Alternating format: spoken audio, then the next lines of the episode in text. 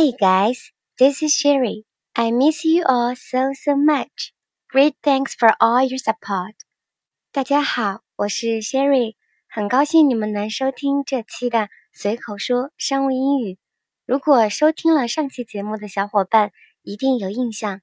由于 HLM 公司出现了积压货物的问题，他们不得不想办法处理这些剩货，这也是总监布置给 Maggie 的任务。那么，Maggie 究竟想出了怎样的方法呢？这期节目我们就来为大家分享如何用英文讨论打折促销方案。大家先来听这样一段对话，里面一共有两个人物，分别是 HLM 公司的销售总监 Hunter 和销售经理 Maggie。Hunter 与 Maggie 讨论打折促销方案。Well, Maggie. I would like to know more details about the sales promotion plan that you sent to me early this afternoon. Of course, Director.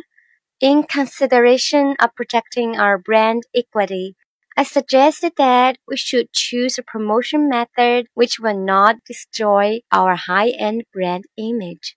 What's more, we don't have any precedents for cutting price directly because we cannot undertake the risk that people would think our products are cheap and even give up our brand.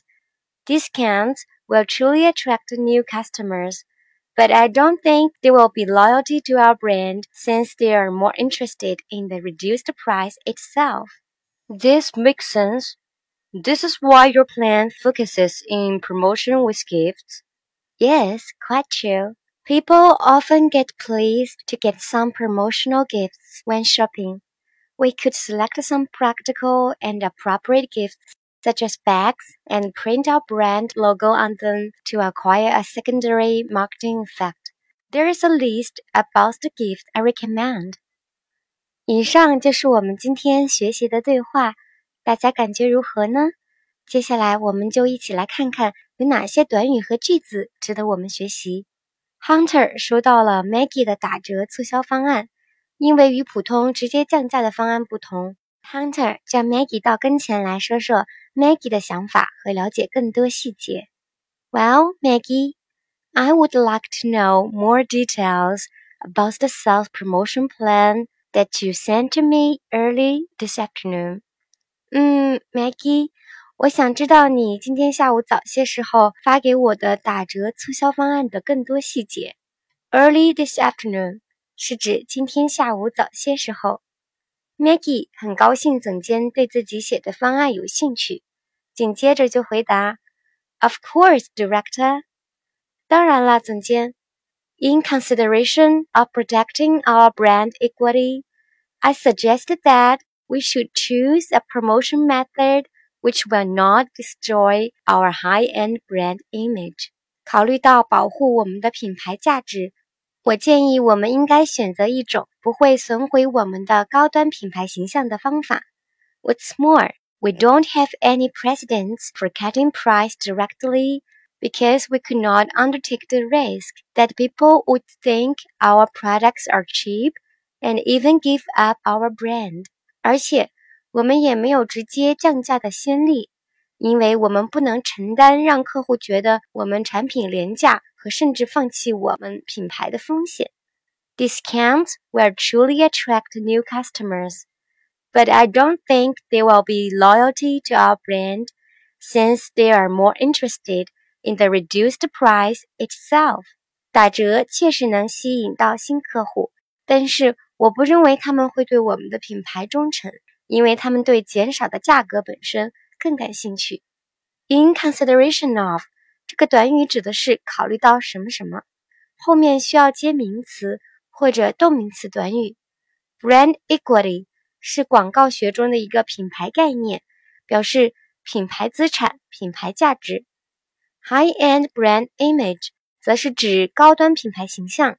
President 可以做名词，也可以做形容词，它的发音与总统 President 有一些相似，但是要注意的是，一个是。President，一个是 President，C 和 Z，中间就是这一点点小区别，大家一定要注意区分。President 在这里做的是名词，是可数的，表示先例。Cut price 就是降价的意思。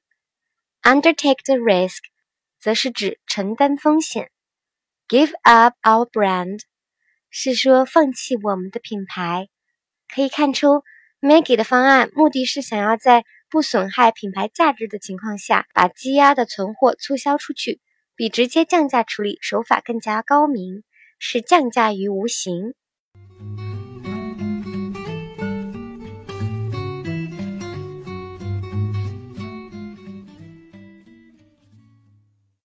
总监觉得 Maggie 的分析还不错，于是回答：“This makes sense，有道理。This is why your plan focuses in promotion with gifts。这就是为什么你的方案会聚焦于礼品促销上。Make sense 是说什么什么有道理，而 focus in 是聚焦于什么什么的意思。Yes, quite true。是的，就是这样。Maggie 回答。People often get pleased to get some promotional gifts when shopping. 人们在购物时 拿到促销礼物时总是很开心。We could select some practical and appropriate gifts, such as bags, and print our brand logo on them to acquire a secondary marketing effect. 我们可以选择一些实用且合适的礼物，比如背包，印上我们的 logo 来获得一种二次营销的效果。there is a list about the gifts I recommend. 这里是一个我推荐的礼物列表。 Get pleased to do something 是指很高兴做某事。Promotional gifts 是促销礼品的意思。Practical 是形容词，指实用的、实际的。Appropriate 同样也是形容词，是说恰当的、适当的。Acquire 是获得的意思，相比 get。acquire 更加突出，通过一种努力、行动或者经过一个过程来获得、获取，更加强调出此方案的附加价值。Secondary marketing effect 就是二次营销效果的意思。Recommend 是动词，是推荐之意。至此，整个对话我们就学习完了。是不是觉得 Maggie 的方案考虑很周全呢？相信未来大家也一定能有更好、更适合自己产品的促销方案，并且能够流畅的用英文表达出来。下面带大家朗读一遍今天学习到的短语吧。Early this afternoon，下午早些时候。In consideration of，考虑到什么什么。Brand equity，品牌资产、品牌价值。High-end brand image。高端品牌形象，precedent，先例，cut price，降价 ，undertake the risk，承担风险，give up our brand，放弃我们的品牌，make sense，什么什么有道理，focus in，聚焦于什么什么，get pleased to do something，很高兴做某事。promotional gifts 促销礼品，practical 实用的 ，appropriate 恰当的，acquire 获得取得，secondary marketing effect 二次营销效果，recommend 推荐。最后再来朗读一遍今天学习的对话吧。Well, Maggie. I would like to know more details about the sales promotion plan that you sent to me early this afternoon. Of course, Director. In consideration of protecting our brand equity, I suggested that we should choose a promotion method which will not destroy our high-end brand image. What's more, we don't have any precedents for cutting price directly because we cannot undertake the risk that people would think our products are cheap and even give up our brand. Discounts will truly attract new customers, but I don't think they will be loyalty to our brand since they are more interested in the reduced price itself. This makes sense. This is why your plan focuses in promotion with gifts. Yes, quite true. People often get pleased to get some promotional gifts when shopping. We could select some practical and appropriate gifts, such as bags, and print our brand logo on them to acquire a secondary marketing effect. There is a list about the gift I recommend. 随口说商务英语节目由喜马拉雅网独家播出，节目每周四晚九点更新，欢迎大家订阅和分享。如果你们有想学习的内容和希望主播分享的话题场景，欢迎在节目下面留言。你们的评论和留言，主播每一个都会仔细看，说不定下一期节目内容就是你想要学习的话题哦。感谢大家收听，下周四见，拜拜。